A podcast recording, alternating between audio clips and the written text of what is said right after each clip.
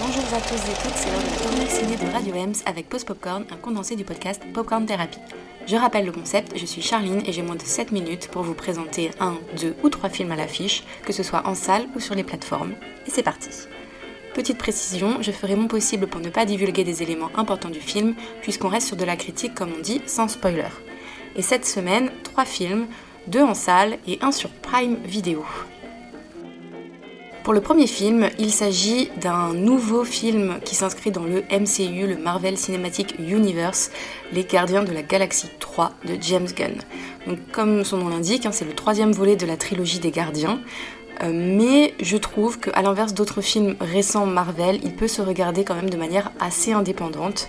C'est la suite certes de deux volets, mais euh, il y a quelques références, quelques personnages qu'on retrouve, mais c'est pas non plus indispensable. Il y a quelques mentions de passages de Avenger Endgame également, mais les éléments les plus importants de la trame sont réexpliqués euh, brièvement. Pour moi, les deux précédents volets étaient déjà très réussis et c'est le cas du troisième. J'ai vraiment passé un excellent moment et ça m'a réconcilié plus ou moins avec le MCU puisque j'étais assez déçue euh, dernièrement. On passe par toutes les émotions. On pleure, on rit, on frissonne, il y a de l'action, de la violence, attention, mais également de belles valeurs d'amitié et d'amour. Et il y a eu énormément de réactions dans la salle et ça fait plaisir, une salle vivante. Niveau scénario, c'est le personnage de Rocket qui est doublé par l'acteur Bradley Cooper dans la version originale, qui est au cœur du film, puisqu'on découvre son passé douloureux d'animal de laboratoire, et alors qu'il est au bord de la mort, les gardiens vont tout faire pour essayer de le sauver. Et d'ailleurs, l'association PETA, qui est une association à but non lucratif qui défend les droits des animaux, a décerné le 8 mai au réalisateur et scénariste James Gunn le prix Not a Number, c'est-à-dire pas un numéro, puisqu'ils ont expliqué que Les Gardiens de la Galaxie Volume 3 ouvraient les yeux du public sur les horreurs de l'expérimentation animale. Et justement, je trouve que c'est une thématique qui est très bien abordée. La direction artistique est également très solide, les décors, les costumes, euh, les paysages, vraiment niveau esthétique j'ai trouvé ça très réussi, beaucoup plus que le dernier euh, Ant-Man par exemple. Et dernier point, la BO, on a une bande originale rock des années 80 comme toujours avec les gardiens, j'aime beaucoup, j'en redemande, c'est parfait. Petit avertissement néanmoins pour la team parents, il y a quand même des passages assez durs euh, graphiquement et moralement, puisque j'ai parlé de maltraitance animale, hein. il y a quand même euh, pas mal de sang également, des, gros mots assez importants. Voilà, donc peut-être éviter pour un jeune public. En tout cas, vous l'aurez compris, c'est un film que je recommande à 1000% et qui conclut parfaitement la saga. Je pense que c'est le film du MCU qui va réconcilier les fans Marvel déçus dernièrement. Le deuxième film que j'ai été voir en salle, il s'agit de Donjons et Dragons, l'honneur des voleurs, par Jonathan Goldstein et John Francis Daly, avec entre autres Chris Pine, Michel Rodriguez, René Jean Page et Hugh Grant. Il s'agit d'une adaptation du jeu de rôle sur table du même nom et d'un reboot de la franchise cinématographique qui a été elle-même inspirée du jeu. Alors moi je suis assez mitigée sur le film, n'ayant jamais joué justement à des jeux de rôle, je pense que j'étais pas forcément le public cible.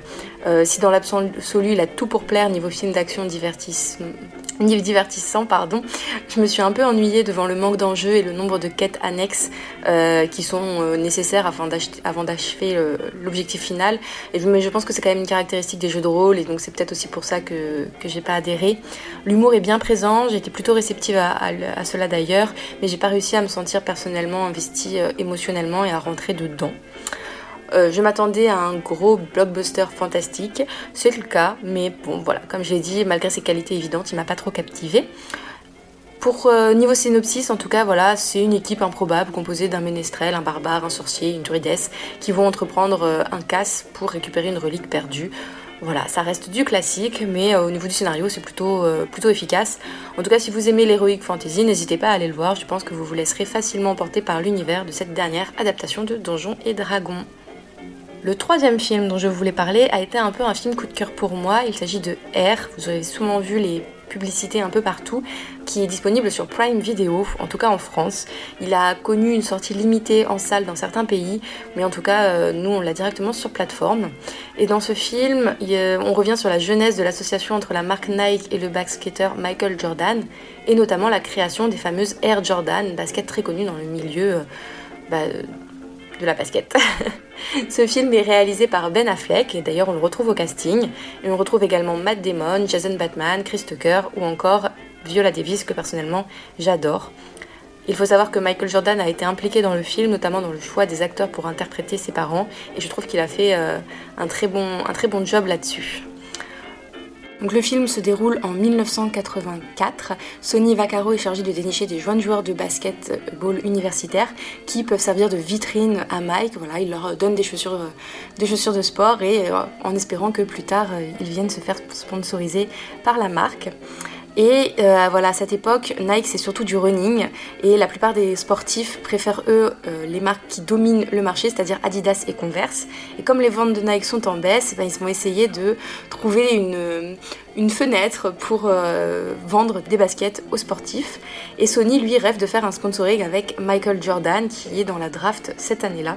Et donc on va suivre toute cette histoire et la création des Air Jordan. Alors moi j'ai trouvé que c'était vraiment un excellent film. Le milieu du basket m'intéresse pas mal donc je pense que ça a aidé. Mais j'ai appris quand même pas mal de petits trucs sympas. J'ai vraiment aimé l'ambiance années 80, euh, les personnages, super casting, la BO justement, euh, accès années 80 également, euh, l'histoire. J'ai été regarder pas mal de petites choses après sur internet. voilà, ah bon c'était vraiment vrai, ça s'est vraiment passé comme ça. Je trouvais ça hyper captivant. Gros coup de cœur sur les passages qui utilisent des archives. Et ça m'a carrément donné envie d'en savoir plus sur Michael Jordan. Et je pense regarder le reportage sur Netflix sur lui. Voilà, bah écoutez, j'espère que vous avez euh, apprécié cette chronique et que ça vous a donné envie de voir ces trois films. Et je vous dis à bientôt